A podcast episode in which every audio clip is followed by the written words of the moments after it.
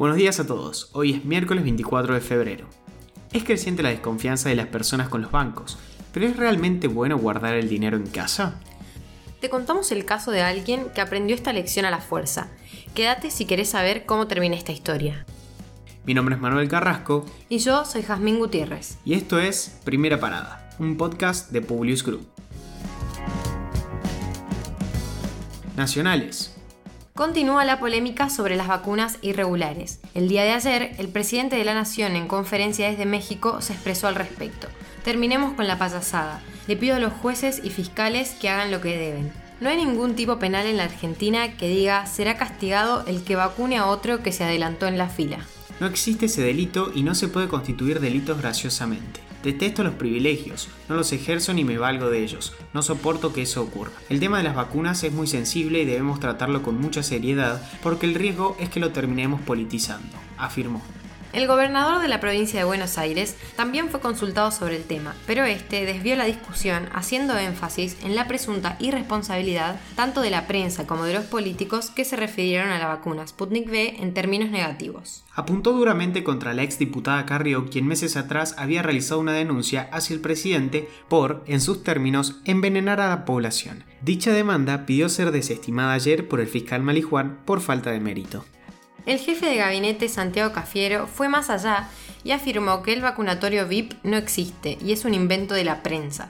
Ante este escándalo, la oposición estaría preparando una investigación para apartar de su cargo a legisladores afectados como Sergio Massa, entre otros. Pero sin dudas, una de las declaraciones más resonantes del día fue la del diputado del PRO, Waldo Wolf, quien plantearía un posible pedido de juicio político al presidente Fernández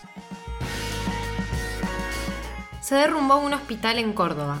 El hecho ocurrió en el Hospital Misericordia a horas 5.30 de la madrugada del martes. La zona afectada afortunadamente se encontraba vacía, por lo que no hubo que lamentar muertos ni heridos. Internacionales. Después de prohibir la circulación de noticias en su plataforma en Australia, Facebook anunció que todo volverá a la normalidad. La medida había sufrido fuertes críticas y rechazo en los medios. Derrumbes. Se destruyó una parte de un cementerio en el norte de Italia por un movimiento de la tierra.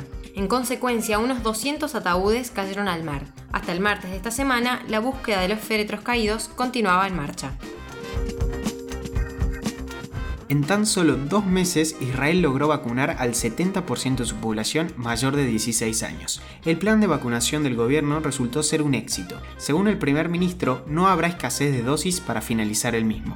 Con este avance se logró disminuir en un 77% los casos entre personas mayores de 60 años y un 63% las muertes.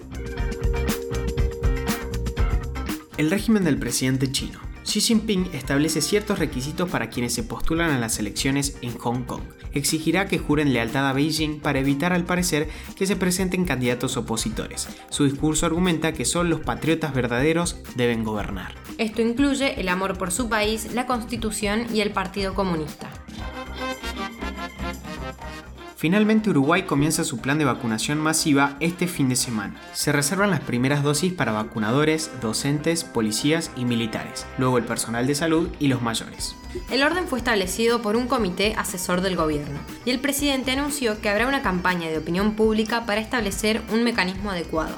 También mencionó que él recibirá la vacuna según el orden que le corresponda. Bill Gates continúa su lucha por la preservación del medio ambiente. Le hizo una propuesta a Jeff Bezos, director ejecutivo de Amazon, para trabajar conjuntamente para combatir el cambio climático. En una de sus declaraciones expresó, es una verdadera prueba para la humanidad invertir por adelantado para los problemas que vienen después. El plan busca respaldar las alternativas ecológicas cuya tecnología es bastante costosa.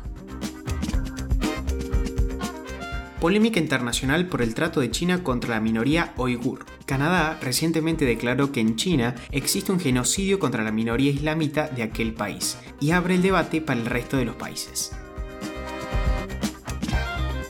El secretario de la ONU habló de las restricciones que utilizaron los gobiernos con la excusa de la pandemia, desde mecanismos tecnológicos para controlar a sus ciudadanos y debilitar a las críticas, hasta poner trabas en procesos electorales. Ante esto, estableció que es necesario un futuro digital más seguro que no invada la privacidad. Concluir con el resumen de hoy, te contamos la historia de un hombre que ahorraba para construir su hogar y tenía el dinero guardado en un baúl de su casa. Cuando fue a buscarlo, se dio con la sorpresa de que se lo habían comido las termitas. Tenía casi 7 mil dólares ahorrados. Ahora sí, los despedimos por hoy. Gracias por escucharnos. Esperamos tus sugerencias en nuestro Instagram, publius.com.ar o en nuestro Twitter, publius-group. Los esperamos mañana en el próximo episodio de Primera Parada. Que tengan un muy buen día.